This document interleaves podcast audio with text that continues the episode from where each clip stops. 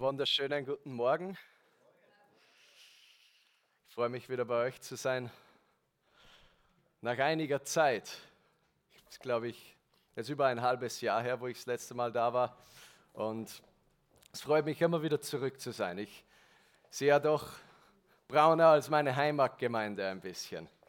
Und ich freue mich, was Gott hier tut, was Gott mit euch tut und was Gott in euch tut und durch euch tut. Und ähm, vor, äh, bevor ich heute Morgen zu predigen beginne, ähm, wollte ich ganz kurz noch eine Ankündigung machen und zwar zu einer Veranstaltung, die nächstes Wochenende stattfindet, von Sonntag bis Dienstag in Wien, im Vienna Christian Center. Und zwar kommt da ein ganz ein toller Erweckungsprediger, sein Name ist Randy Clark. Er kommt aus, äh, aus den aus USA, glaube ich ursprünglich.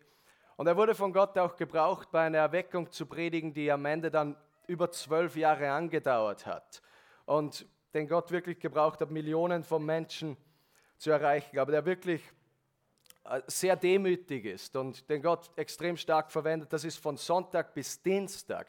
Ich möchte euch einladen, das ist kein Event, das nur von einer bestimmten Gemeinde ist. Ich habe da hinten auch ein paar Flyer, sondern wo da kommen Pastoren, Leiter, Gläubige von ganz Europa.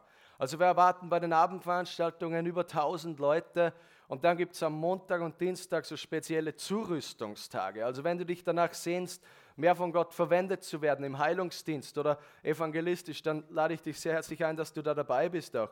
Ähm, es ist ganz spontan entstanden auch. Ich habe ja vor circa zwei Jahren mit diesen Europadirektoren von diesem Dienst, der sich Global Awakening nennt, gemeinsam eine Konferenz gepredigt. Und vor einigen Monaten ähm, solche Leute haben ja wahrscheinlich zwei Jahre im Voraus alles durchgeplant, wann sie wo dienen und so. Und vor einigen Monaten haben mich diese Freunde von mir einfach angerufen, hey, am Randy ist ein Dienst ausgefallen, irgendwo in England oder so. Und sofort hätten sich natürlich 10, 15 Gemeinden oder so darauf gestürzt, diesen Termin zu haben. Und er hat mich angerufen, können wir was in Österreich machen? Und ich habe mit Pastor Gerhard geredet, ähm, äh, der ja auch mein, mein Hauptpastor ist im VCC in Wien. Und er hat gesagt, ja, das machen wir. Und Gott hat das schon stark bestätigt, also es werden viele Leute kommen, seid auch sehr herzlich eingeladen. Ähm, ja, Pastor Martin, auch danke, dass ich da sein darf. Ich vermisse auch unsere dynamischen Gespräche, die wir immer wieder hatten, wenn ich da war und bei denen wir einen Kaffee nach dem anderen getrunken haben. Und das habe ich jetzt nicht mehr so oft in Wien. Und ja, bevor ich äh, zu predigen beginne, wollte ich den Marcel einladen, ein paar Minuten etwas weiterzugeben. Der Marcel ist 17 Jahre alt, er kommt aus der Halbgasse-Gemeinde äh, in Wien und er ist, war jetzt sehr oft mit mir dabei bei meinen Reisen und Diensten und Gott macht auch schon einiges in und durch ihn. Und Marcel, bitte gib ein paar Minuten weiter, was Gott zu dir gerade redet. Ja, guten Morgen. Freut mich, dass ich da sein darf. Äh, wie gesagt, ich bin der Marcel, ich bin aus Wien. Bin 17 Jahre alt und ich wollte einfach so die paar Minuten nutzen, die ich habe und einfach erzählen, wie es ausschaut, wenn man Jesus in seinen Alltag einfach mitnimmt. Und wie das ausschaut, wenn, wenn Leute einfach berührt werden, wenn du dich vollkommen hingibst dem, dem Missionsbefehl einfach in deinem Alltag. Und ich möchte dazu einfach ein kurzes Zeugnis erzählen. Ich war vor ein paar Monaten, ist das schon her, ich war vor ein paar Monaten in einem Einkaufscenter und äh, bin so herumgegangen und plötzlich sehe ich so eine Schwester aus der Gemeinde, aus meiner Heimatgemeinde der Halbgasse. Und sie kommt so auf mich zu und ich sage so, ah, hallo, wie geht's dir? Sie sagt so, ah, nicht so gut, ich, ich habe irgendwas mit der Lunge. Und sie hat genau gesagt, was es war, aber ich habe das leider vergessen, das tut mir sehr leid. Aber ich glaube, es war etwas wie eine starke Lungenentzündung oder irgendetwas derartiges.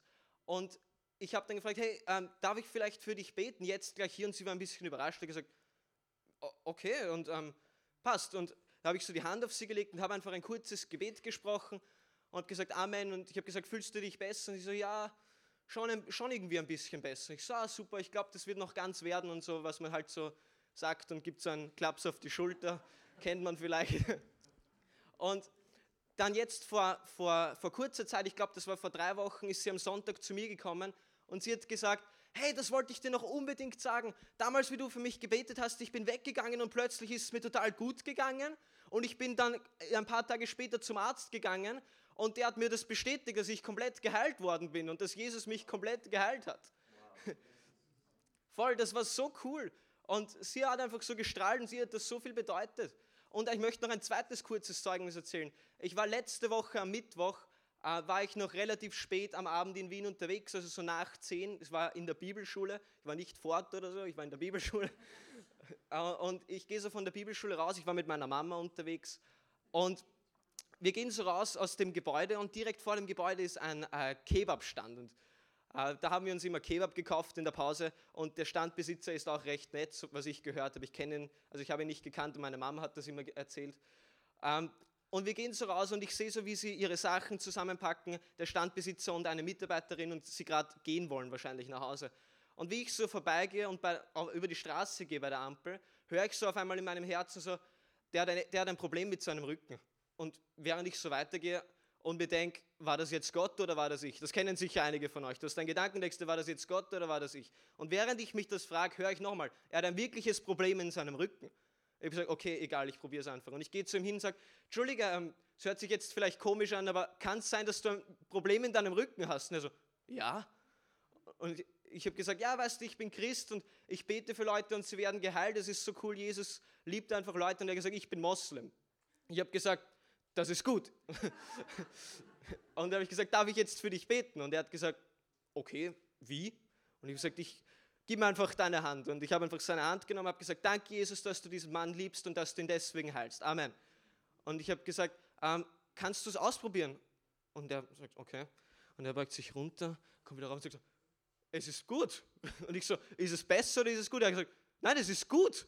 Und ich habe gesagt, wow, das ist so cool. Und ich konnte die Liebe Gottes mit ihm teilen. Und der sagt so, ja, okay, äh, ich muss jetzt dann zur Straßenbahn. Tschüss. Aber ich habe einfach diesen Samen sehen können und ich bin davon überzeugt, dass da einfach was draus wachsen kann. Und das ist einfach so cool. Und wisst ihr, ich gehe nirgendwo mehr hin ohne der Erkenntnis, dass Leute um mich herum sind, die Jesus noch nicht kennen. Weißt du, du gehst heute vielleicht, wenn du nach der Gemeinde wo essen gehst, gehst du an jemanden vorbei, der Jesus noch nicht kennt und der auf dem Weg in die Verdammnis ist und der in Verdammnis lebt. Aber du trägst das in dir, was diese Leute brauchen. Wir, wir wollen nicht irgendwie vorbeigehen an Leuten, wir wollen zu Leuten die Hand ausstrecken und sie mit ins Boot holen, ins Boot der Errettung. Und ich möchte dich einfach ermutigen, mach das, mach das irgendwie dingfest in deinem Herzen, dass du sagst, okay, Jesus, gib mir einfach diese Erkenntnis, dass Leute Jesus brauchen, dass Leute dich brauchen. Weil die Bibel sagt, dass die ganze Schöpfung darauf wartet, dass die Söhne und Töchter Gottes offenbar werden. Das heißt, die Leute warten darauf, dass du manifestierst für das, was du geschaffen bist. Und das ist Jesus zu repräsentieren in deinem täglichen Leben. Das wollte ich einfach nur teilen. Danke für eure Zeit.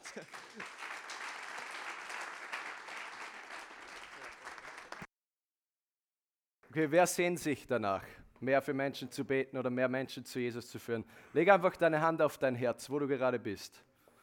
Und Vater, ich danke dir jetzt für jeden Einzelnen, Herr Jesus. Wir danken für die Zeugnisse, die wir gehört haben.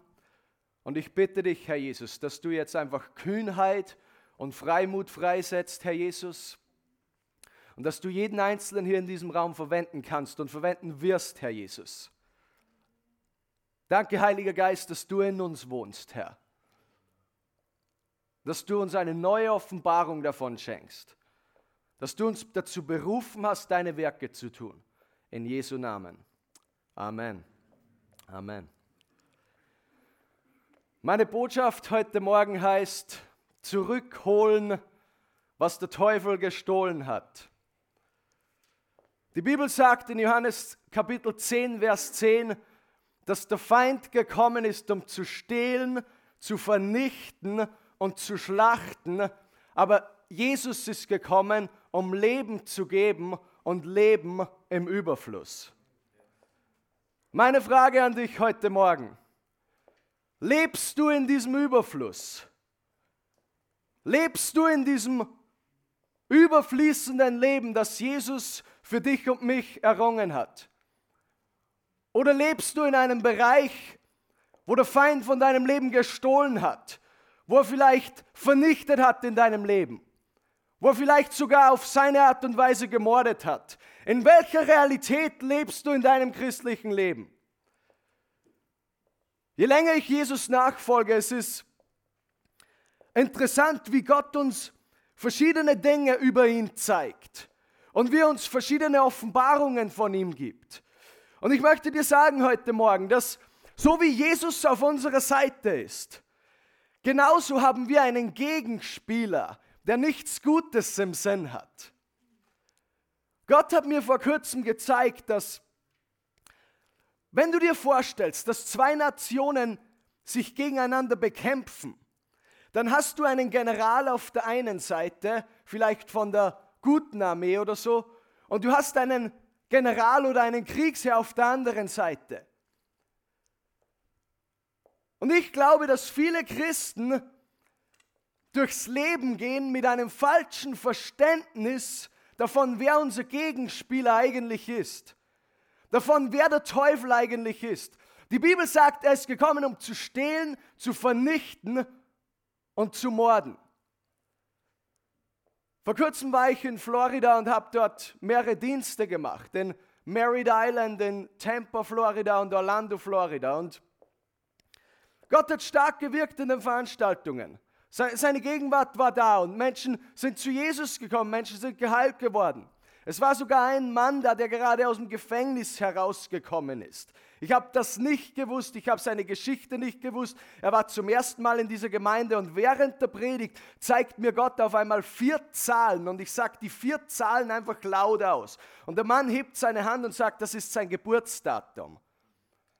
Und ich durfte über ihn prophezeien und über ihn dienen. Er ist gerade aus dem Gefängnis herausgekommen. Gott hat ihn so berührt an diesem Wochenende. Als ich auf dem Weg nach Hause war von dieser Dienstreise, ich war auf dem Weg nach Orlando, um da wieder rauszufliegen und noch ein Treffen mit einem Missionar zu haben, der viel Dienste auch in, in Asien macht und Gemeinden gründet und große Evangelisationen in völlig unerreichten Gebieten macht, wo er nicht einmal sagen darf, wo er genau ist und auch nicht weiß, ob er wieder lebend nach Hause kommt. Und Gott hat uns beide ganz stark aufs Herz gelegt, uns gemeinsam zu treffen. Und ich glaube auch, wir werden später den gemeinsam machen. Und das wäre gewesen, bevor ich rausgeflogen bin, wieder nach Hause. Und wie viele wissen, dass der Teufel oft Dinge verhindern möchte? Und dass sehr oft, wenn Gott einen Plan für etwas hat, dann kommt der Feind, er möchte stehlen, er möchte vernichten und er möchte manchmal sogar morden. Und als ich auf dem Weg war nach Orlando, um diese Person zu treffen, stehe ich in einer Schlange vor der Ampel. Und wir sind gestanden. Ich war kurz davor, mich auf die Interstate zu begeben, auf diese, die amerikanische Autobahn sozusagen als plötzlich das Auto, das hinter mir steht, mir voll hineinschlittert, sodass ich dem Nächsten hineinfahre und das Auto dem Nächsten hineinfährt. Und was passiert ist, dass der hinterste Truck, äh, der, der wollte rechts abbiegen und fährt dem Auto hinter mir Vollgas hinein, sodass das Auto hinter mir, mir voll hinein ist und dass ich dem nächsten Auto hinein bin. Ich hatte so eine Bewahrung erlebt, das überlebt zu haben. Und ich möchte euch sagen, warum. Man hat herausgefunden beim Polizeibericht, dass der Truck äh, mindestens 50 Meilen pro Stunde drauf gehabt hat. Das sind 70, 80 km/h. Er wollte rechts abbiegen und ich weiß nicht, was mit ihm war, ob er auf Drogen war oder ob er betrunken war oder ob er einfach nur die Autos vor ihm nicht gesehen hat. Das Auto hinter mir war völlig weg von der Straße und das hat so ausgesehen, wie, wie wenn man so eine Ziehharmonika zusammenschiebt. Diese Frau hat es durchs hintere beim Rücksichts durchs hintere Fenster hinausgeschleudert. Fragt mich nicht, wie das möglich ist. Bei mir ist sogar das seitliche Airbag aufgegangen. Und ich hatte nur eine leichte Halsverletzung. Ich in meinem Übermut in so einer Situation und im Schock willst natürlich nicht ins Krankenhaus und gar nichts. Ich, ich hatte gar nicht so schnell schauen können, haben sie mich schon niedergeschnallt gehabt auf, auf der Rettung und haben mich ins Krankenhaus gebracht. Und die Amerikaner sind da sowieso lustig. Das Erste, was sie dich fragen, wenn du im Krankenhaus bist, bist du versichert? Die haben kein so Sozialsystem wie wir, wo, wo dir alles in die Schuhe geschoben wird, äh, mehr oder weniger. Und warum ich das sage heute Morgen? Jeder kann einen Unfall erleben oder es kann uns so etwas passieren. Aber ihr müsst eines verstehen.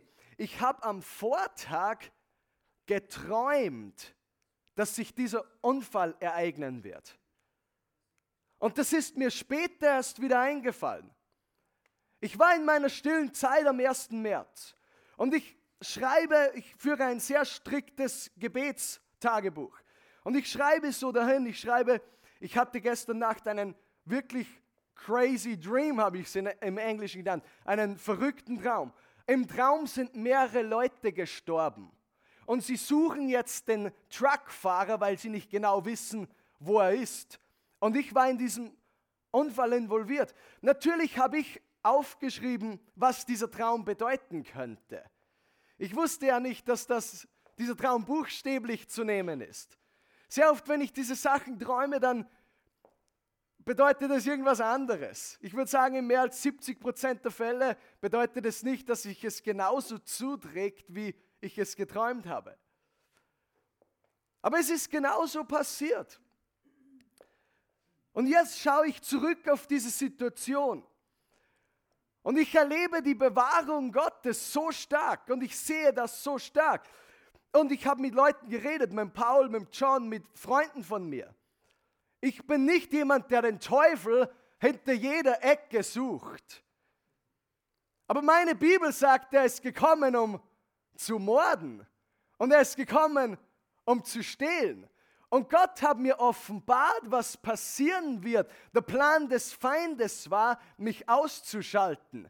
Aber der Plan von Gott war, mich zu beschützen.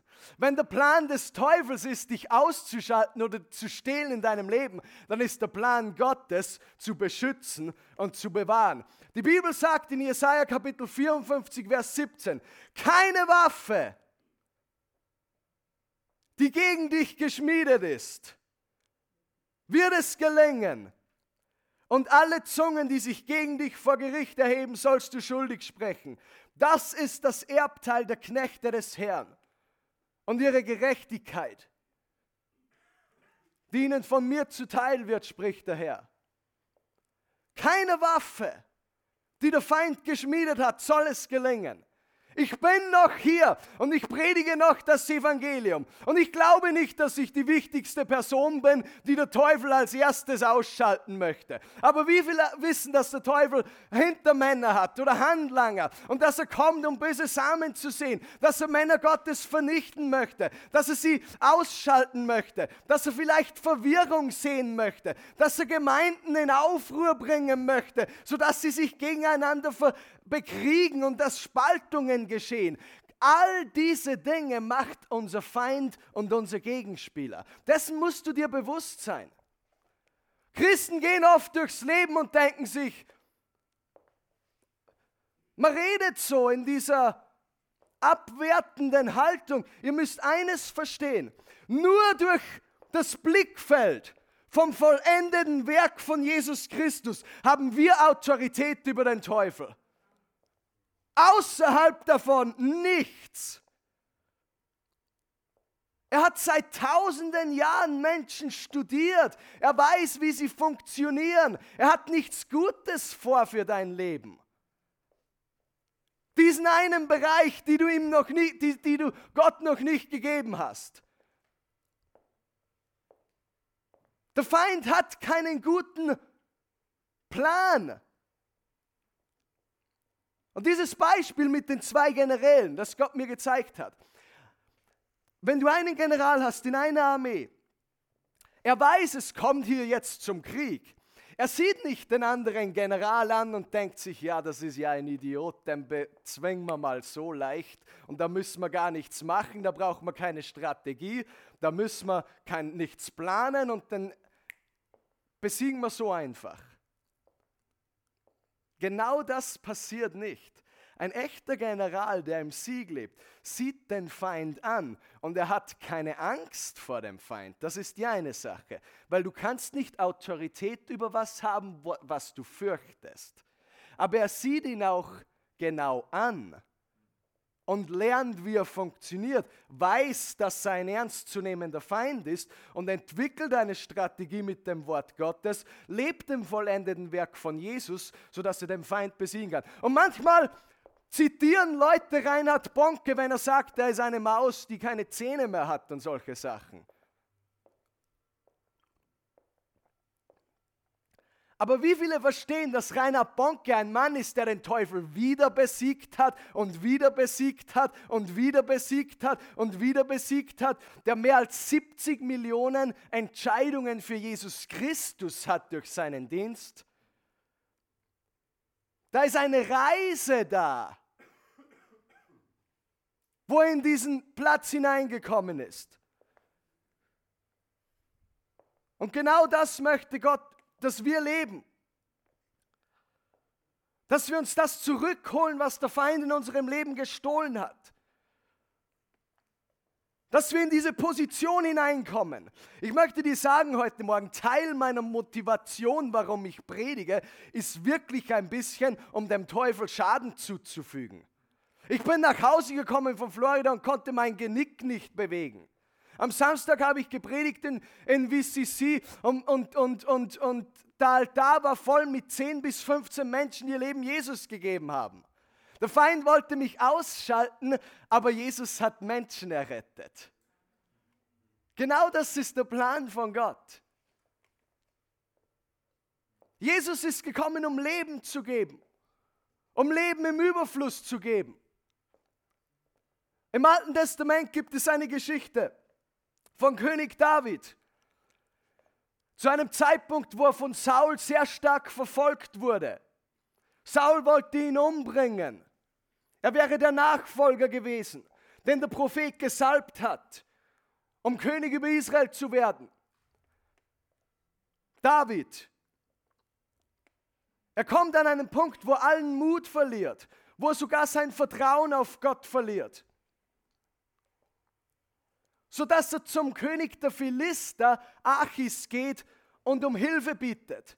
Dieser König der Philister gibt ihm daraufhin eine Stadt namens Ziklag, in der er sich mehr oder weniger verstecken kann und von der er rausgegangen ist und wieder zurückgekommen ist, um seine Kriege zu führen. Und eines Tages, während David mit seinen mächtigen Männern auf einem Kriegskampf ist, kommen sie nach Hause und sie stellen fest, dass das Volk der Amalekiter alles geplündert hat in dieser Stadt Ziklag. Die Frauen und die Kinder waren verschleppt. Es ist so weit gekommen, dass sich sogar die eigenen Leute von David gegen ihn wenden wollten. Und wir lesen hier in 1 Samuel Kapitel 30, Vers 60, Vers 6. David befand sich in einer schwierigen Lage. Seine Leute sprachen schon davon, ihn zu steinigen. Denn alle waren erbittert über den Verlust ihrer Söhne und Töchter. Da suchte David Zuflucht bei seinem Gott. Und das Vertrauen auf den Herrn gab ihm wieder Mut. Die Schlachterübersetzung sagt, David stärkte sich in dem Herrn, seinem Gott. Was hat David gemacht? Der Feind ist gekommen und hat geraubt und hat gestohlen. Was machst du in so einer Situation? David hat genau das Richtige gemacht. Er hat Zuflucht bei Gott gesucht. Das ist ein Schlüsselvers für das christliche Leben. So oft suchen Menschen Zuflucht überall anders. David hat Zuflucht in seinem Gott gesucht, um sich zu stärken. Und wir lesen weiter, Verse 8 bis 9. Da fragte David den Herrn und sprach, soll ich dieser Horde nachjagen? Werde ich sie einholen? Und interessanterweise nur der nächste Vers. Gott antwortet sofort. Wisst ihr, wenn du Gott suchst, wenn du in dieser Schwierigkeit zu Gott rennst, dann wird er dir antworten. Und wir lesen hier, er sprach zu ihm, jage ihnen nach, denn du wirst sie gewiss einholen. und wirst gewiss Rettung schaffen. Und interessanterweise konnte David plötzlich wieder die Stimme Gottes hören. Warum? Weil er in diesem Zufluchtsplatz war. David zog hin samt den 600 Mann, die bei ihm waren. Verse 16 bis 20. So führte er, ein ägyptischer Mann, den sie gerade trafen, ihn hinab und siehe, die Amalekiter lagen über das ganze Land zerstreut, aßen und tranken und feierten wegen all der großen Beute, die sie aus dem Land der Philister und aus dem Land Juda geraubt hatten. Und David schlug sie von Morgendämmerung an bis zum Abend des folgenden Tages, so dass keiner von ihnen entkam, außer 400 Burschen, die auf Kamele stiegen und entflohen. So rettete David alles, was die Amalekiter genommen hatten, und seine beiden Frauen rettete David auch.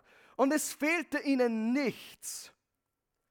Vom kleinsten bis zum größten, weder Söhne noch Töchter, noch von der Beute irgendetwas, das sie ihnen weggenommen hatten. David brachte alles zurück. Und David nahm alle Schafe und Rinder und sie trieben sie vor dem anderen Vieh her und sie sprachen, das ist Davids Beute.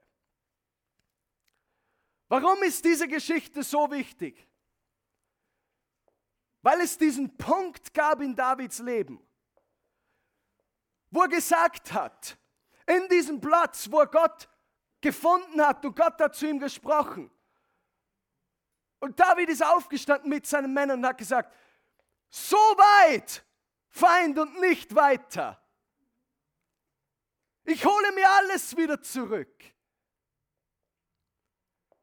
Das ist der Platz, von dem Autorität kommt wo Gott sagt zu dir, jage ihnen nach. Er hat sich alles wieder zurückgeholt. Der Teufel hat keine Sympathie für dich.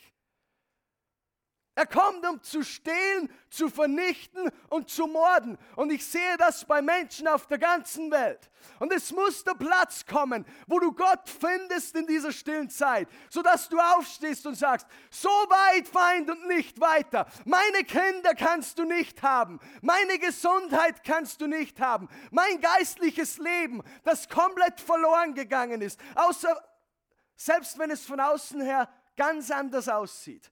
Das kannst du nicht haben, Teufel. So weit, ich dränge jetzt ein in dieses Land und hole mir alles wieder zurück. Und so wie David seine mächtigen Männer, so nehme ich meine Glaubensgeschwister und hole mir alles wieder zurück, was der Teufel in meinem Leben gestohlen hat, sodass ich völlig in dem lebe, was Gott für mich verheißen hat.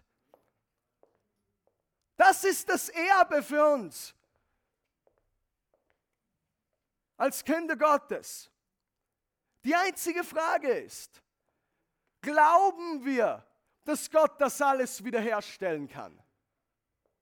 Glauben wir, dass Gott diese Beziehung wiederherstellen kann, wo du diesen Wurzel der Verbitterung in dein Herz gelassen hast, was, was sich wie Galle anfühlt und das dich hinunterzieht, das dein geistliches Leben so stark beeinträchtigt, das deine, dein Leben mit deinen Mitmenschen so stark beeinträchtigt das ultimativ am Ende sogar dein Leben und deine Beziehung zu Gott so stark beeinträchtigt.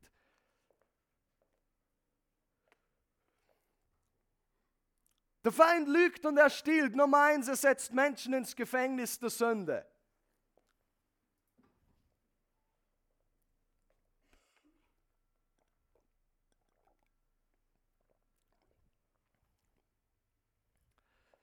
In Deutschland hat sich eine Geschichte zugetragen von einem Mädchen, das sich ein Zungenpiercing machen lassen hat. Ist irgendjemand hier, der ein Zungenpiercing hat heute Morgen? Gott sei Dank nicht. Und sie hat sich dieses Piercing machen lassen und lange oder nicht lange danach begann dieser ihr Kopf und ihre Zunge so stark zu schmerzen. Und sie wusste nicht, wo es herkommt. Sie fiel sogar in Depression. Sie hatte ein Problem mit etwas, was man den Selbstmordnerv nennt. Fragt mich nicht genau, wie sich das zuträgt, aber ein Nerv, äh, bei dem Menschen Selbstmordgedanken bekommen, weil sie solche Schmerzen haben und möchten sich schließlich das Leben nehmen. Sie nahmen Tabletten. Sie ging zum Arzt wieder und wieder, sodass sie diese Schmerzen wegkriegen. Sie bekam Spritzen und Medikamente und alles Mögliche. Aber es wurde schlimmer und schlimmer. Sie hatte Kopfschmerzen, es wurde stärker und stärker, es wurde schlimmer und schlimmer in ihrem Leben. Bis sie eines Tages nach Monaten dieses Schmerzens wieder zum Arzt ging. Und zufälligerweise sagt der Arzt auf einmal, mach mal deinen Mund auf. Und sie macht ihren Mund auf. Und dann sieht der Arzt dieses Piercing in der Zunge und wie die ganze Zunge schon ganz blau geworden ist und geschwollen und alles Mögliche. Und der Arzt sagt, ja, kein Wunder, dass du Kopfschmerzen hast. Kein Wunder, dass du krank bist und dass du Probleme hast. Der Arzt kam mit einem, mit einer Pinzette oder was weiß ich, nahm das Zungenpiercing und tat es heraus. Und sofort wurde es besser mit dem Mädchen, das an einem Punkt sogar Selbstmord machen wollte wegen dieser Schmerzen. Genau so gehen viele Menschen die ganze Sache verkehrt an mit Gott. Sie versuchen all das drumherum zu ändern. Sie versuchen die Symptome zu ändern, anstatt dass sie an die Wurzel gehen diese eine Vergebung, die notwendig ist. Anstatt dass sie an die Wurzel gehen und dieses Piercing herausnehmen, was der Grund war für den ganzen Schmerz, was sich wie ein Krebsgeschwür durch den ganzen Körper gezogen hat. Genauso arbeitet der Teufel. Gott kann nur unser Herz verändern. Er möchte unser Herz verändern. Wenn unser Herz nicht verändert ist, ist egal, wie unsere Performance aussieht. Wenn unser Herz nicht verändert ist, ist egal, wie viel du den Armen gibst. Wenn dein Herz nicht verändert ist, ist egal, wie äh, äh, menschenfreundlich du bist und all diese Dinge. Deshalb gibt es Menschen, die befürworten, dass Kinder abgetrieben werden.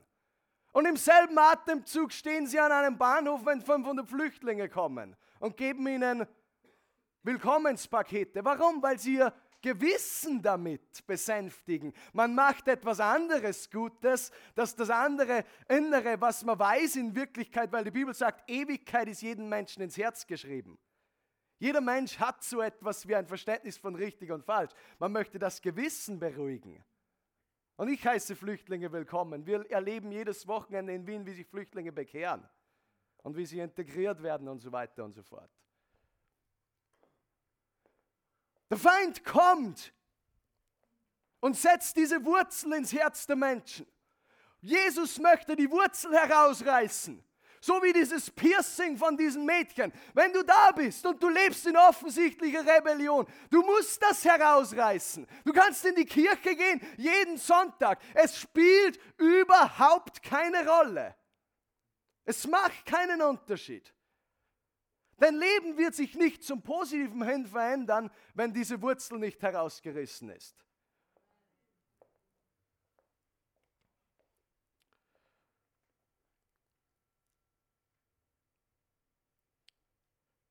Jesus setzt frei von der Macht der Sünde. Für mich ist es noch immer eins der größten Bestandteile des Evangeliums. Menschen sagen Sachen wie, ja, Jesus ist nicht nur gekommen, um uns von der Sünde zu vergeben oder freizusetzen. Ich finde, hier sollte man mal ein Stück weit stehen bleiben. Wie viele wissen, dass Johannes der Täufer gesagt hat, Jesus ist das Lamm Gottes, das die Sünde der Welt wegnimmt. Eine der der Hauptgrund, warum Jesus gekommen ist, ist, um Menschen von der Sünde freizusetzen. Wie kann man dann sagen, ja, der, er kommt nicht, wie wenn das etwas, wie so ein erster lächerlicher kleiner Schritt. Wenn das der Anfang ist für alles, was Gott in deinem Leben später machen kann. Wenn das das Fundament ist, auf dem dein ganzes geistliches Leben aufbaut. Für mich ist es noch immer eins der größten Dinge, die Gott in meinem Leben getan hat, dass Gott gekommen ist und mich von der Macht der Sünde freigesetzt hat. Nicht nur von Akt der Sünde oder von Fehlern oder von Stehlen oder von Lügen, von all diesen Dingen, die wir machen, sondern von der Macht. Wie viele wissen, dass der Heilige Geist der einzige Geist ist, der Menschen freie Entscheidungen gibt? Dämonen geben Menschen keine Entscheidungsfreiheit. Ich war in diesem Gefängnis drinnen. Wenn du im Gefängnis gehst, kannst du nicht einfach sagen, hey Wärter, mach mal die Tür auf, ich muss da rausgehen. Nein, man ist ja rechtmäßig drinnen. Es muss jemand kommen, der Autorität hat und so etwas wie einen Schlüssel und die Tür von außen öffnet, sodass er die Tür öffnen kann, weil derjenige das darf, sodass der derjenige, der drinnen ist, in die Freiheit gehen kann. Jesus ist gekommen, um von der Macht der Sünde freizusetzen. Diese Macht, die auf Menschen so stark ist, die ihre Entscheidungen beeinflusst. Die Bibel sagt in 1. Johannes Kapitel 3, Vers 1, Seht doch, wie groß die Liebe ist, die der Vater uns schenkt. Denn wir dürfen uns nicht nur seine Kinder nennen, sondern wir sind es wirklich. Als seine Kinder sind wir Fremde für diese Welt, weil Gott für sie ein Fremder ist. Lass mich erklären, was Gnade wirklich ist. Stell dir vor, ein Mann hat einen Sohn.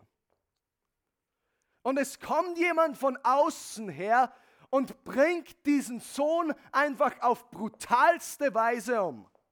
Der Vater dieses Sohnes hat drei Entscheidungsmöglichkeiten. Eine Möglichkeit wäre, er geht hin und bringt den Täter zur Strecke und bringt ihn auch um. Sowas würde man Rache nennen. Eine zweite Möglichkeit wäre,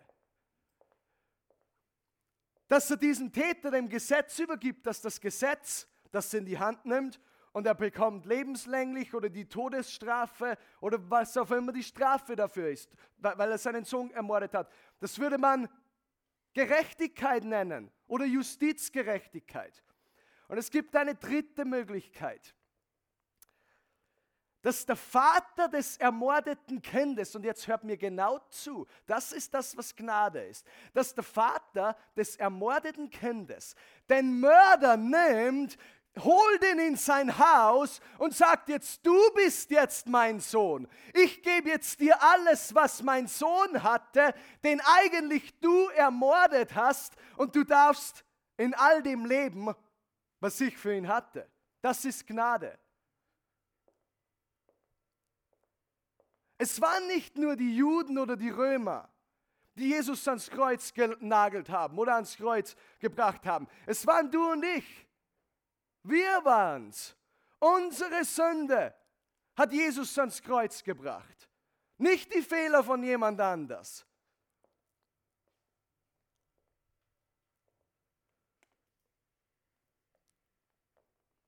Das ist genau das, was Gott gemacht hat, als er uns gerettet hat. Er hat uns, die Mörder, genommen und hat gesagt, ihr seid jetzt rechtmäßig meine Kinder. Das übersteigt meinen Verstand fast. Warum? Weil es Wer macht sowas?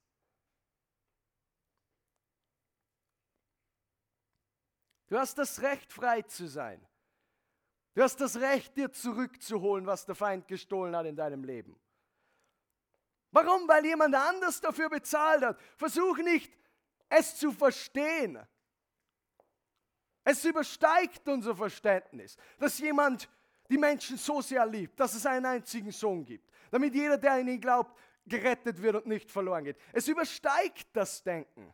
Aber du hast das Recht, frei zu sein. Warum? Weil jemand anders dafür bezahlt hat. Letzten Samstag habe ich im VCC gepredigt und am Ende der Botschaft sprach der Herr zu mir und ich begann zu sehen und er öffnete meine geistlichen Augen und ich sah einen Dreier, einen Vierer und das Wort Scheidung und ich sagte, es ist jemand hier, vor drei bis vier Jahren hast du dich scheiden lassen. Komm nachher zu mir, Gott möchte dir etwas sagen. Und ein Mann kommt zu mir nach der Veranstaltung, der sich ein paar Wochen vorher in einer meiner Veranstaltungen bekehrt hat und ein paar Wochen in die Gemeinde geht und sagt, vor genau drei Jahren und vier Monaten hat er sich scheiden lassen. Und ich habe dieses Wort für ihn gehabt, dass du musst Schluss machen damit. Und dann erzählt er mir all diese Dinge, dass er solche Schuldgefühle hat, dass seine Frau Lügen über ihn verbreitet hat und ich weiß nicht, wie viel richtig ist daran oder wie viel falsch ist. Ich möchte mich nicht in seine Privatangelegenheiten einmischen, aber seine Frau hat gesagt, er hat sie geschlagen und all diese Dinge und äh, er ist in Verruf gekommen und über Jahre hat er mit diesen Schuldgefühlen gelebt. Sie waren schon lange geschieden, seine Frau wollte sich von ihm trennen lassen. Über Jahre hat ihn das so niedergedrückt. Und als ich das zu ihm gesagt habe, nach der Veranstaltung, nach dem Kaffee und alles, ist er quasi zerbrochen unter dem. Dass Gott gesagt hat, mach Schluss hier. Du musst das hinter dir lassen. Du hast das Recht, frei zu sein. Warum? Weil jemand anders dafür bezahlt hat. Hol dir zurück deine Freiheit. Hol dir zurück dein reines Gewissen. Leg es ab am Kreuz. Du musst nicht mehr mit dieser Plage leben. Warum? Weil jemand anders es bezahlt hat. Und geh hinaus in diese Freiheit. Der Feind kommt, um zu stehlen, um zu vernichten und zu morden. Jesus kommt, um das Leben zu geben. Du hast das Recht, frei zu sein von der Macht der Sünde. Wir gehen ein bisschen weiter heute Morgen.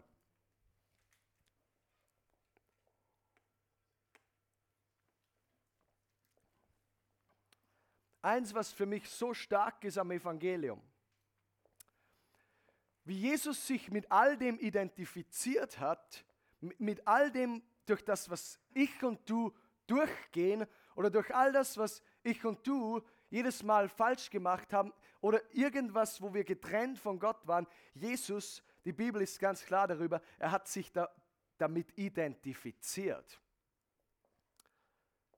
Das bedeutet, er ist zur Sünde geworden, weil wir gesündigt haben. Er hat sie nicht nur auf sich getragen, er ist zur Sünde gemacht worden, identifiziert worden damit.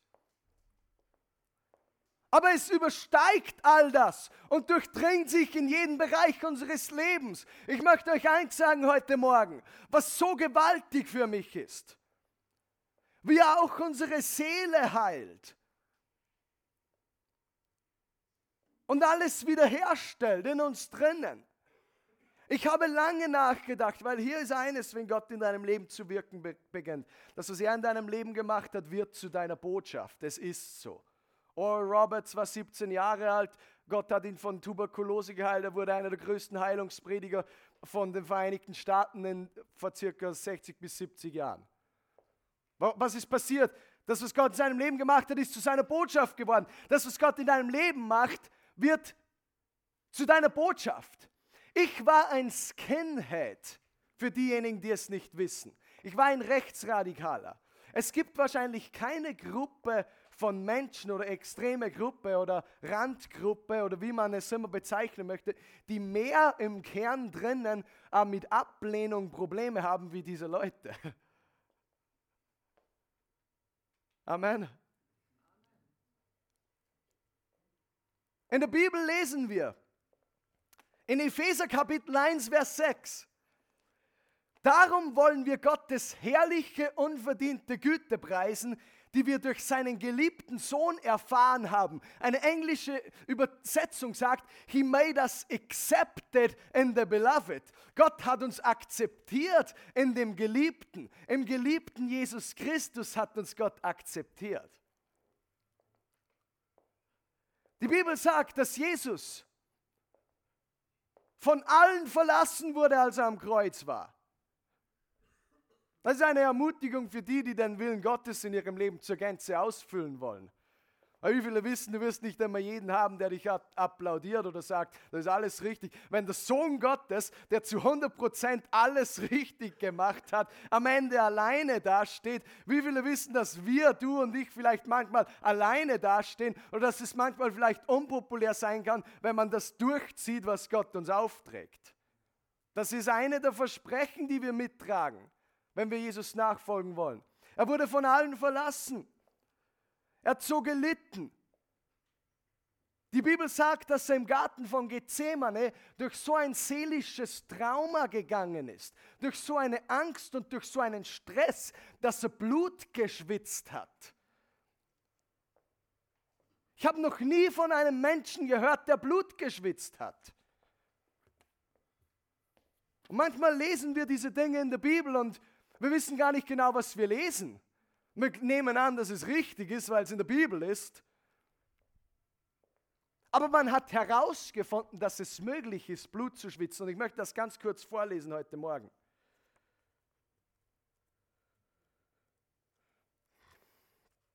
Danke, Jesus. Die medizinische Zeitschrift, die sich Journal of the American Medical Association nennt, hat untersucht, wie Jesus im Garten Gethsemane Blut schwitzen konnte und kam zu folgender medizinischer Schlussfolgerung. Wenn eine Person unter echtem oder imaginärem starken Stress oder Druck steht, trennt sich die obere Hautschicht von der zweiten Hautschicht und bildet ein Vakuum, das sich mit geronnenem Blut füllt.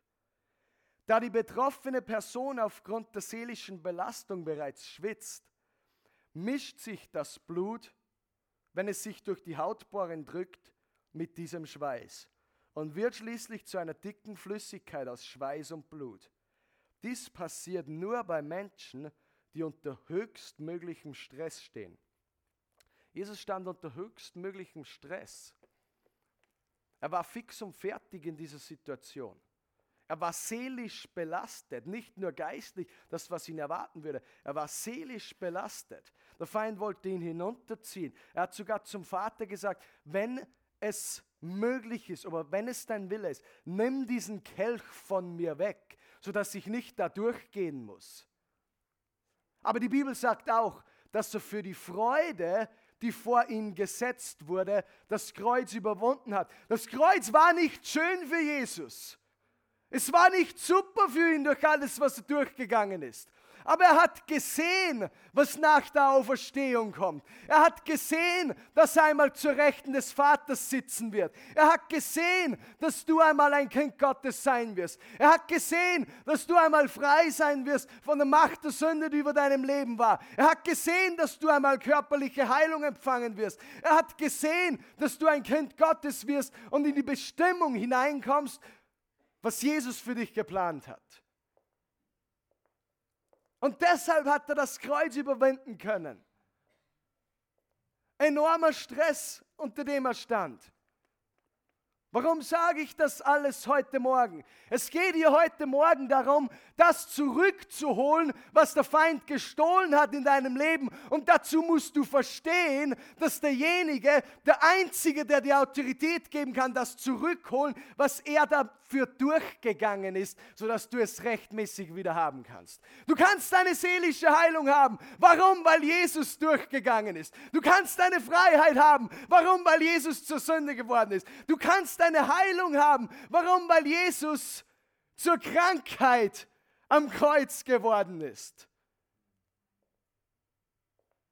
Zurückholen. Jesaja Kapitel 53, Vers 3 sagt, es, er wurde verachtet, von allen gemieden, von Krankheit und Schmerzen. Wenn du hier bist und du wurdest verachtet an irgendeinem Punkt deines Lebens, das ist für dich heute Morgen. Er wurde verachtet und von allen gemieden. Der Sohn Gottes, der die Herrlichkeit des Vaters hatte, der alles hatte. Er wurde verachtet. Warum? Sodass du nicht mehr verachtet werden musst. Sodass du vom Vater angebracht wirst. Was Gott in unserer Familie gemacht hat, es übersteigt mein Denken sowieso. Und bis ins kleinste Detail. Gott stellt sogar deine Ehre wieder her, wenn er mit dir fertig ist. Zeitungen haben davon geschrieben, von meinen Heldentaten unter Anführungszeichen. Die wissen alles, was früher passiert ist. Und jetzt kann es keiner verleugnen, weil der Unterschied zu groß ist. Jesaja Kapitel 43, Vers 3. Er wurde verachtet und von allen gemieden. Von Krankheit und Schmerzen war gekennzeichnet. Man konnte seinen Anblick kaum ertragen. Wir wollten nichts von ihm wissen. Ja, wir haben ihn sogar verachtet. Ich habe Gott einmal gesagt, Gott einmal gefragt, Jesus, warum musstest du so ausschauen? Von allen gemiedet, von allen verachtet. Warum musstest du mehr entstellt sein als jeder andere? Warum hat es nicht gereicht, nur ein bisschen zu leiden?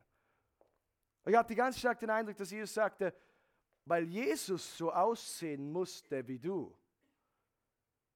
Jesus war am Kreuz identifiziert mit diesem Rechtsradikalen, der von allen abgelehnt wurde.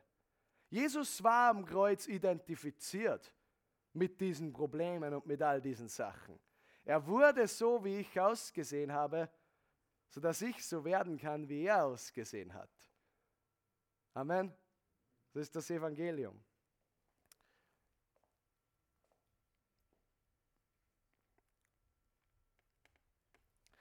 Gott heilt dich bis in die tiefsten deiner Winkel deiner Seele. Du musst das zurückholen, wo du denn die Verwirrung hereingelassen hast in dein Herz. Oder, da, oder, oder, oder, oder den Zwietracht oder diese Dinge.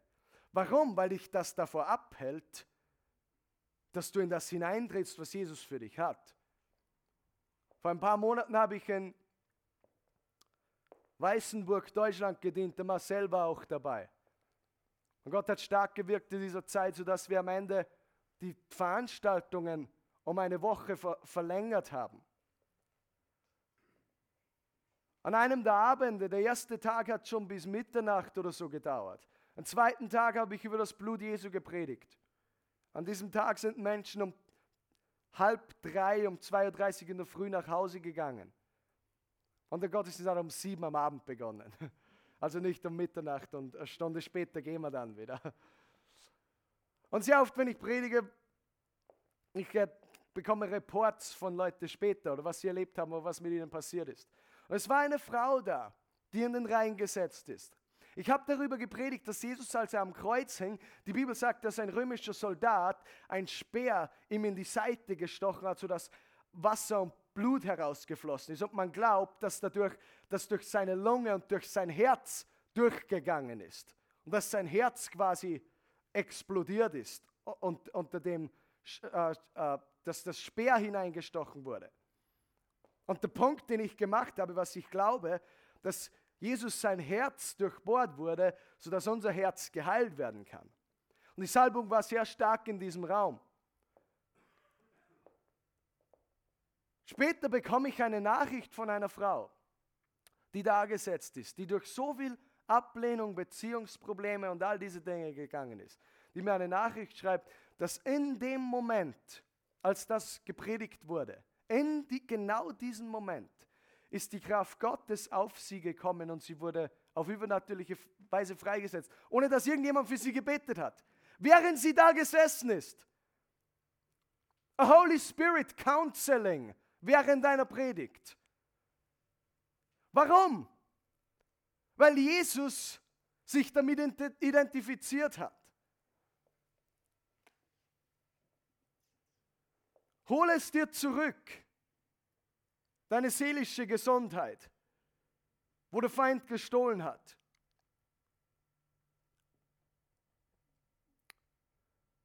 Wir wissen, dass Jesus auch deine Krankheiten getragen hat. Wir lesen in 2. Mose Kapitel 15, Vers 26. Er sagte zu ihnen, hört auf mich, den Herrn euren Gott, und lebt so, wie es mir gefällt. Haltet euch an meine Gebote und Weisungen. Wenn ihr das tut, werdet ihr keine der Krankheiten bekommen, mit denen ich die Ägypter bestraft habe. Denn ich bin der Herr, der euch heilt. Hat für Israel gegolten, gilt für uns.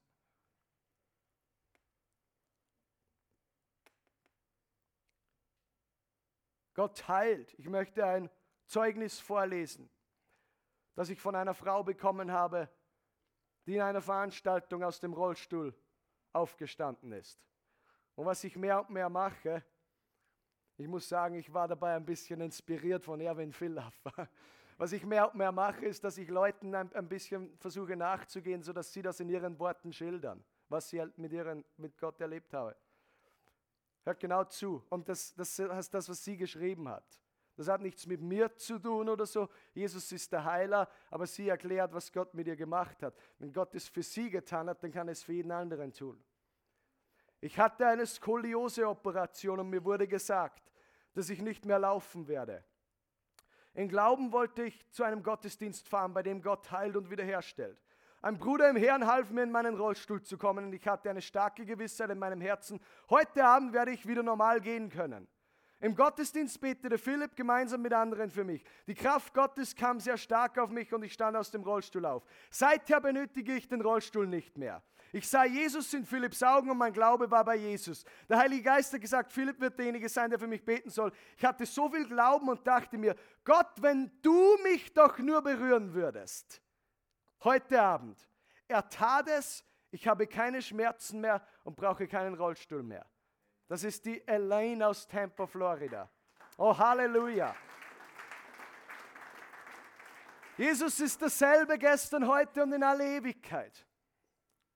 Er setzt frei von der Macht der Sünde. Er setzt frei von deiner seelischen Krankheit. Er setzt frei von deiner körperlichen Krankheit.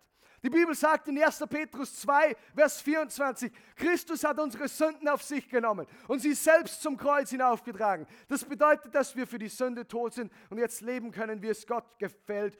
Durch seine Wunden hat Christus uns geheilt. T.L. Osborne, der von manchen, er selbst hat sich nicht so bezeichnet, von anderen wurde er als der größte Seelengewinner des 20. Jahrhunderts bezeichnet. Millionen von Menschen, die zu Jesus gekommen sind. Er hat eine Geschichte erzählt von einer Frau aus New York, die sehr stark an Tuberkulose litt. Extrem schlimme Krankheit. Sie hätte daran sterben müssen. Sie war eine gutgläubige Christin. Und sie wusste, wenn sie stirbt, kommt sie in den Himmel. Ihre Mama wusste das. Sie war bettlägerig und wartete quasi darauf, bis sie stirbt. Eines Tages liest sie diesen Vers. Sie wusste, dass ihre Sünden vergeben waren. Christus hat es auf sich genommen. Und während sie das liest, 1. Petrus 2,24, dankt sie Gott. Danke, Jesus, dass du mir vergeben hast. Danke, Jesus, dass du meine Sünden getragen hast. Und zum ersten Mal liest sie weiter und im selben Vers stellt sie fest, hier steht auch, durch seine Wunden hat Christus uns geheilt. Und auf einmal liest sie das und sie denkt sich, das steht ja fast so da, wie wenn es schon geschehen wäre. Wie wenn die Sünde schon, das Sündenproblem beiseite geschafft wurde, wie wenn das Krankheitsproblem quasi auch schon beiseite geschafft wurde. Zum ersten Mal erkennen sie, hey, das ist ja Vergangenheit, das ist ja schon geschehen. Und sie ruft, Mutti, Mutti, so würde der Markus rufen, weil die nennen ihre Oma Mutti. Ich weiß nicht, wie sie in New York sagen zu, zu ihrer Mama. Es war nicht ihre Oma, ihre Mama. Sie ruft, Mama, Mama. Und die Mama kommt und, und, und beginnt mit ihr zu reden und die Tochter ist ganz aufgeregt. Sie liest diesen Vers. Mama, Mama, hier steht, er hat meine Sünden getragen. Und er hat auch meine Krankheit getragen. Ich bin geheilt. Ich kann geheilt sein. Und die Mama sagt, ja, das war nur von früher, aber brauchst etwas? Ich bringe dir noch ein Glas Wasser und brauchst noch was zum Essen und sie möchte sich halt so gut wie es geht um die Tochter kümmern. Die Tochter sagt, nein, hier steht es. Ich bin geheilt. Bring mir meine Kleider, ich möchte jetzt aufstehen, ich bin geheilt. Und die Mama sagt, nein, ich bringe dir nicht die Kleider, du, du bist nicht geheilt. Kind, hast du Fieber und all diese Sachen. Und schließlich bringt die Mama die Kleider. Sie zieht sich an. Die Tochter steht auf vom Bett und innerhalb ein paar Wochen war sie vollständig geheilt von Tuberkulose. Warum? Weil sie das im Wort gelesen hat, es im Glauben angenommen hat. Oft müssen wir auch darauf stehen, komm nicht zu mir, nachdem du gerade geheilt geworden bist und hast drei Wochen keine Schmerzen mehr oder keine Probleme mehr und sag zu mir, ich hoffe, dass es nicht wieder zurückkommt. Was passiert, du? Und das ist keine Formel oder so. Was passiert? Du beginnst wieder zu zweifeln. Und du gibst wieder dem Feind das Recht, da etwas quasi wieder zu machen, wie es vorher war in deinem Leben. Die Bibel ist ganz klar, Apostelgeschichte Kapitel 10, Vers 38 wie Gott Jesus von Nazareth mit dem Heiligen Geist und Kraft gesalbt hat. Dieser zog umher, tat Gutes, heilte alle, die vom Teufel überwältigt waren, denn Gott war mit ihm.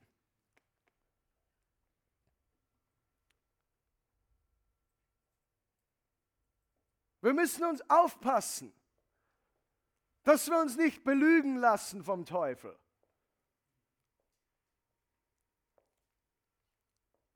Ich liebe die ganzen Flüchtlinge und Moslems, die gerade nach Österreich kommen, wenn die sich bekehren. Gestern hatte ich quasi meine Aussendung vom VCC, weil ich im April nach Asien gehe für eine Missionsarbeit für mehrere Monate. Danach kommen die Flüchtlinge her, einige von denen habe ich selbst zu Jesus geführt und sagen zu mir, hey Philipp, wir möchten mitkommen mit dir nach Asien. Und die wollen evangelisieren und alles Mögliche. Es ist schön zu sehen. Einer von ihnen war dabei, hatte Zahnprobleme. Er geht zurück zu seinem Flüchtlingsheim. Die Flüchtlinge fragen ihn alle, was ist mit dir passiert? Und er erzählt, ja, äh, diese Leute haben für mich gebetet, die haben übernatürliche Sachen in ihren Händen. So, so erklären die das dann oft. Das ist ganz witzig. Die haben übernatürliche Sachen in ihren Händen, die können übernatürliche Sachen machen. Und jetzt ist es weg. Was passiert? Am nächsten Samstag kommt wieder ein ganzer Schwung mehr mit von diesen Leuten. Die haben diesen kindlichen Glauben. Oft, wenn wir so lange Jesus nachfolgen, verlieren wir das ein bisschen. Und wir glauben nicht, dass wir das Recht haben, geheilt zu sein. Oder dass wir uns das zurückholen können, was der Feind gestohlen hat in unserem Leben.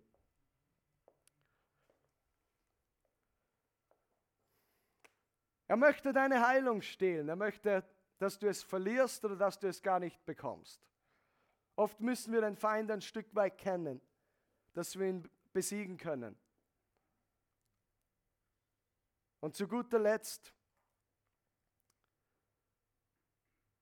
möchte der Teufel auch unsere geistliche Frische stehlen. Und er möchte, dass unser geistliches Leben den Bach hinuntergeht. Dass wir nicht mehr in der ersten Liebe sind, dass wir nicht mehr die Dinge machen, die wir zuerst gemacht haben dass wir kalt sind in unserem Herzen, dass wir alles auf die leichte Schulter nehmen, dass wir nicht mehr Zeugnis geben, dass wir nicht mehr Jesus mit allem nachfolgen, dass wir nicht mehr voll sind mit dem Heiligen Geist. Warum? Weil der Feind das verhindern möchte. Er möchte unsere Liebe zu Jesus stehlen. Wenn du da bist heute Morgen, ich sage dir, der Feind möchte deine Liebe zu Jesus stehlen. Er möchte, dass du ein guter Sonntagschrist bist. Das ist das, was ihm am liebsten wäre. Machte sich null Sorgen, kein Problem, der wird dich dann gar nicht angreifen. Warum? Weil du ein guter Sonntagschrist bist. Das ist das, was der Feind möchte für dein Leben. Was möchte Jesus für dein Leben? Dass du so voll bist vom Heiligen Geist, dass du Zeugnis gibst, dass du überfließt, dass die Früchte des Geistes durch dein Leben durchscheinen, dass das Leben des Wassers. Wisst ihr, was Gott mir gezeigt hat? Ein guter Weg, wie wir unser geistliches Leben ein bisschen überprüfen können auf ganz praktische Weise, ist immer, indem wir überprüfen, welchen Einfluss wir auf die Welt haben. Und damit meine ich nicht, dass wir akzeptiert sind von allen. Ich war auf der Straße und habe harte Wahrheit zu Leuten schon gesprochen und das gefällt ihnen nicht. Um das geht es nicht. Aber Jesus hatte auf seinem Leben das gewisse Etwas, was ihn ein bisschen anziehend gemacht hat für Leute. Ich war vor ein paar Tagen in Kloster Neuburg und bete für diese Frau, ihre, ihre, äh, hatte ein Problem mit ihren Schilddrüsen und so weiter. Sie war so atheistisch. Die hat die ganze Zeit vom Tierschutz geredet. Und ich wollte ihr erklären, ja, ich habe auch nichts gegen Tiere. Ich gehe nicht herum und schlachte sie sinnlos ab. Aber Gott hat uns geschaffen in seinem Ebenbild. Wir sind ein bisschen wichtiger wie die Tiere für Gott. Das wollte ich ihr erklären. Ich habe ihr gefragt, wenn du Tieren so viel hilfst, hilfst du Menschen auch so viel? Und nein, den Menschen helfe ich nicht so viel. Aber ich konnte für sie beten, konnte mit ihr reden und am Ende unterhalten wir uns für 15, 20 Minuten. Und sie hört nicht auf, so Sachen zu sagen wie, sie hat sich nicht bekehrt, sie wollte nichts von Jesus wissen, sie war so atheistisch, aber Ich habe ihr halt meine Geschichte erzählt und was ich so mache. Und sie sagt so Sachen wie, ja, du wirst dann mit diesen Sachen, die du mir da erzählst, du wirst die Welt beeinflussen. Ja, du wirst, du, du kannst da eine Stimme für die Welt sein, du kannst da die Welt beeinflussen. Sagt mir die ungläubige Frau. Ich habe nicht gewusst, was ich sagen soll in dieser Situation.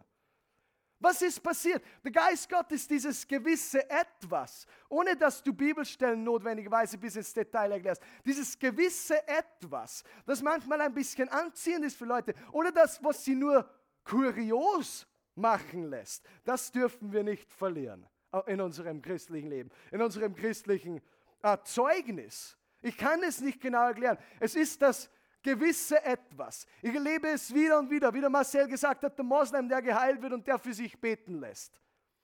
Was ist das? Das gewisse etwas, das geistliche Leben, das durch uns durchströmt. Die Bibel sagt in Apostelgeschichte 1, Vers 8, dass wenn wir den Heiligen Geist empfangen, werden wir seine Kraft empfangen haben mit dem Heiligen Geist, werden seine Zeugen sein. In Jerusalem und im Rest der Welt seine Zeugen sein. Das ist ein Leben, das von, von, Jesus schreit. Oft kommen Leute zu mir und sagen, ja, früher war ich auch so wie du. Was soll das bedeuten? Dass ich jetzt so werden soll wie er oder sie? Dass ich nicht mehr rausgehen soll? Wie wenn das etwas Positives wäre oder ein Zeichen von Reife wäre. Wenn man irgendwann mal krass für Jesus gebrannt hat und all diese Dinge versucht hat und rausgegangen ist und all diese Dinge gemacht hat. Aber irgendwann wird man weiser und irgendwann wird man reifer und dann macht man diese Dinge nicht mehr. Und dann schaut man herunter auf so Junge, die das machen. Das finde ich so falsch. Ich möchte euch eine Bibelstelle dazu vorlesen warum das nicht Gottes Wille ist. Und übrigens, es bedeutet auch nicht, dass man weise oder reif ist. Weise oder reif sein bedeutet, Gott zu vertrauen, Glaubensschritte zu setzen, ihm für das Unmögliche zu glauben. Das ist wahre Reife, so wie Gott es definiert. In 2. Korinther 3, Vers 18 steht, wir stehen mit unverhülltem Gesicht vor Gott, spiegeln seine Herrlichkeit wieder. Der Herr verändert uns durch seinen Geist, damit wir immer ähnlicher werden und immer mehr Anteil an seiner Herrlichkeit bekommen. Wie viele wissen, wenn du dich bekehrt hast und du hast für Jesus gebrannt, dann soll es zehn Jahre von da viel stärker sein. Dann soll es 15 Jahre von dann viel extremer sein. Du sollst viel tiefer in dieser ersten Wurzel verankert sein, sodass das Erste, was aus deinem Mund rauskommt, dass es Jesus ist. Sodass das Erste, was von deinem Leben Menschen schon riechen und schmecken können, die Gegenwart Gottes ist. Warum?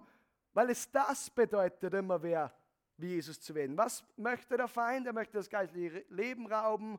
Er möchte werden, dass man Sonntagschrist ist. Er möchte werden, dass man in eine Normalität geht.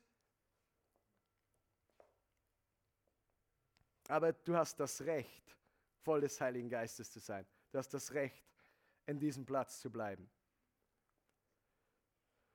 Gott möchte, dass wir vorige Christen sind. Dann gibt es kein Limit durch das, was er durch unser Leben tun kann oder durch das, was er in deinem Leben tun kann. Er macht es zuerst in dir drinnen. Er macht es zuerst in uns drinnen. Und dann macht es durch uns.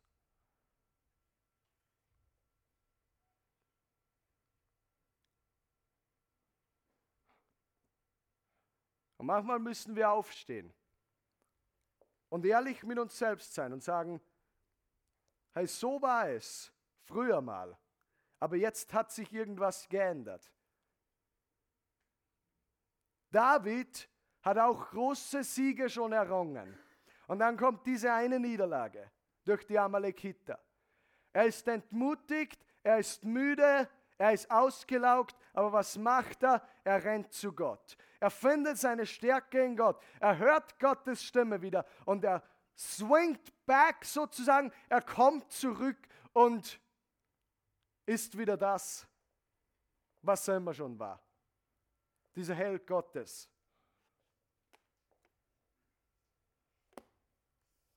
Der dazu berufen ist, den Feind zu besiegen.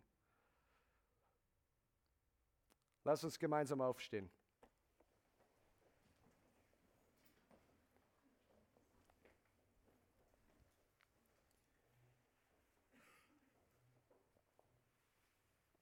Vater, ich danke dir für jeden Einzelnen hier heute Morgen. Oh, ich danke dir für deine Gegenwart, Herr Jesus.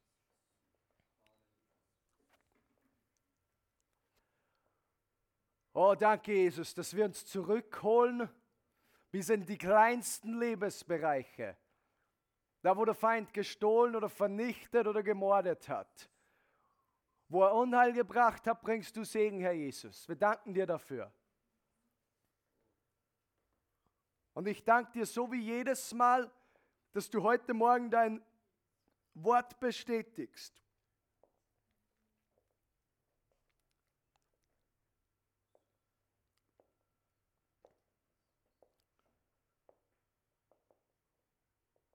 Und ich bitte dich, Heiliger Geist, jetzt für Freiheit, für Freiheit in diesem Raum.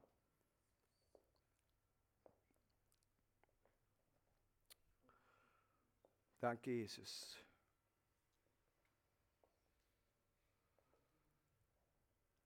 Oh, ich danke dir, Herr Jesus.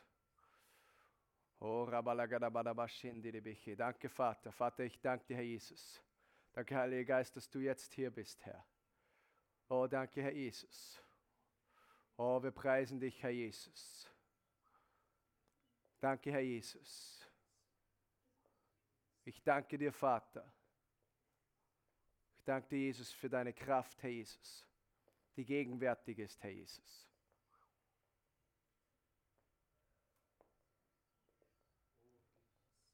Danke, Herr Jesus. Danke, Vater.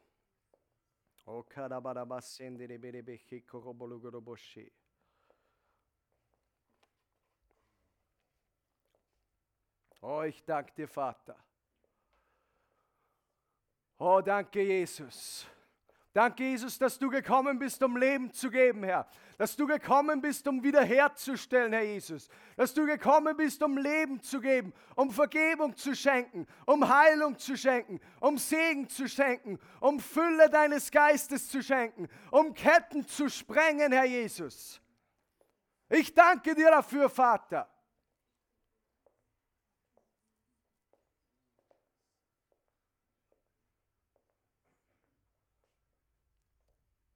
Danke, Jesus.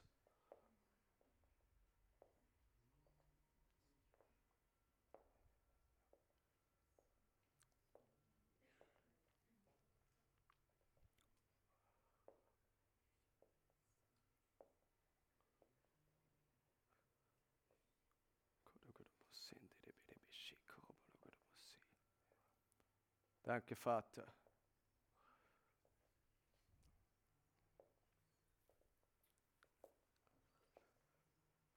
Und das, das spricht nicht zu alle jetzt, aber es sind Leute da, du musst was in Ordnung bringen mit Gott.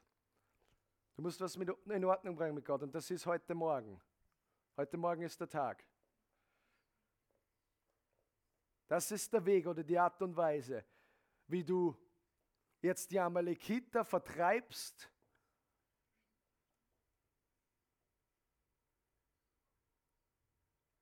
und das rückgängig machst, wo der Feind gestohlen hat. Wenn du da bist heute Morgen und du bist nicht in Ordnung mit Gott, es ist egal, was es ist, du bist nicht in Ordnung mit Gott, dann ist heute eine Gnade und ich werde jetzt beten und ich möchte, dass du nicht zögerst, dass du keine Zeit verstreichen lässt. Ich weiß, dass jemand hier ist, und ich weiß keine, Gesch ge keine Geschichte von dieser Person, aber du warst einmal in einem Riesenstreit und Gott sagt, du bringst das heute in Ordnung.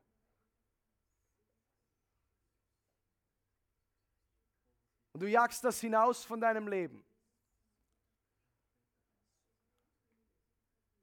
Wenn du da bist und du bist nicht in Ordnung mit Gott, ich lade dich jetzt ein. Ich öffne jetzt hier den Altar. Ich öffne jetzt hier den Altar. Und sobald du ein Zeugnis oder einen Impuls in deinem Herzen, der Teufel wird dir nicht sagen, du musst das machen. Der Teufel wird dir nicht sagen, du sollst Vergebung deiner Sünden empfangen. Und der Teufel wird dir nicht sagen, du sollst in Ordnung mit Gott kommen, wenn du nicht in Ordnung mit Gott bist Sobald du diesen Impuls spürst, sobald du das Zeugnis spürst, lade ich dich ein, dass du hier nach vorne kommst. Danke, Jesus.